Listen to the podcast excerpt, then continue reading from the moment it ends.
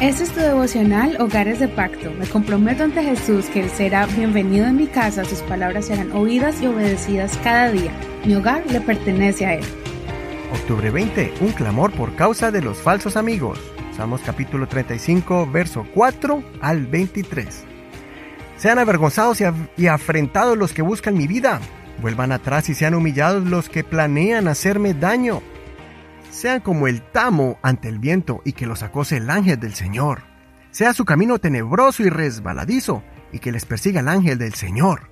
Porque sin causa escondieron para mí su red en un hoyo y sin causa pusieron trampa para mi vida. Que le alcance la destrucción que no imagina y que le prenda la red que él mismo escondió. Caiga él en aquella destrucción. Entonces mi alma se gozará en el Señor y se alegrará en su salvación.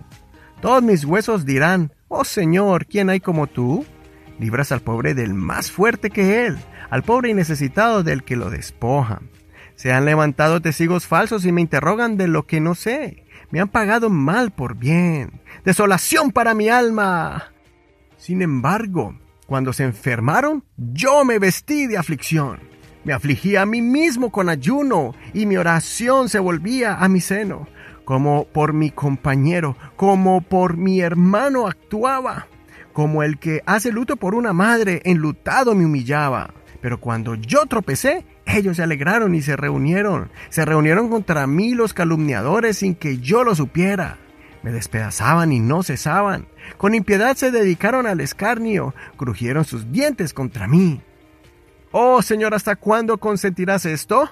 Rescata de, sus destrucciones mi alma, libra mi única vida de los leones. Te confesaré en la gran congregación, te alabaré en medio de un pueblo numeroso. No se alegren de mí los que sin razón son mis enemigos, ni guiñen el ojo los que me aborrecen sin causa, porque no hablan paz y contra los mansos de la tierra traman engaños.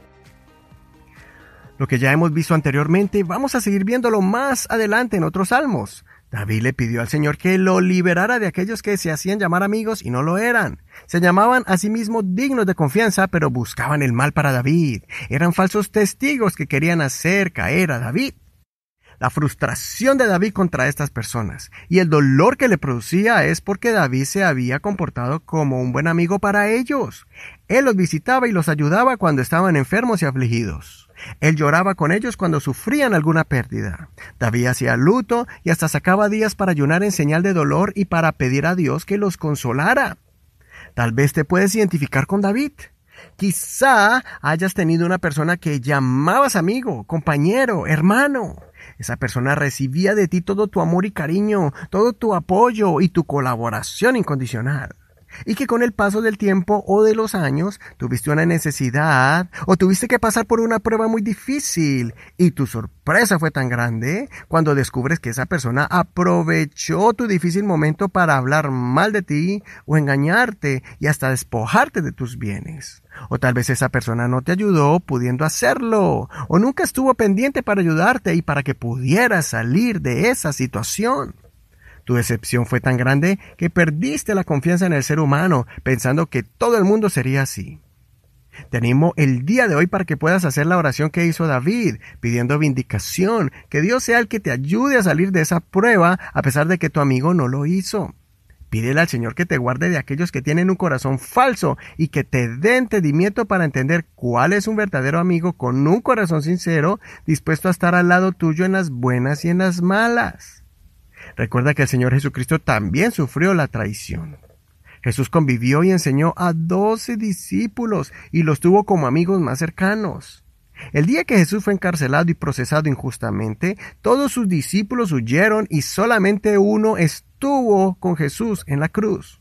Pero uno de ellos lo traicionó por unas cuantas monedas de plata, lo acusó falsamente y lo entregó a los fariseos. Jesús es el mejor amigo que nunca te va a fallar y comprende lo que tú sientes en el momento de la aflicción. Ten ánimo para que primero pongas tu confianza plena en el Señor y permitas que el Señor te defienda. También para que entiendas que vas a sufrir en algún momento la traición de tu amigo. Puede ser que en la escuela vayan a hablar mal de ti. O puede ser que en el lugar de trabajo vayan a intentar quitar tu puesto. O incluso podría pasar en, en el lugar donde te congregas. Alguien débil y sin carácter va a decepcionarte. Espero que nunca te pase esto. A pesar de todo, tienes a alguien que se puede identificar contigo y es Jesús. Él te va a demostrar que Él está contigo y te va a ayudar a crecer espiritualmente si pasas por una prueba como esta. Considera, ¿alguien alguna vez te ha fallado? ¿Algún amigo? ¿Fue con una intención malévola o fue un malentendido? ¿Pudieron arreglar la amistad? Si alguna persona que se congrega en tu iglesia no valora tu amistad, ¿te alejarás del camino de Dios ¿O no permitirías que ese mal ejemplo te aparte del amor de Dios?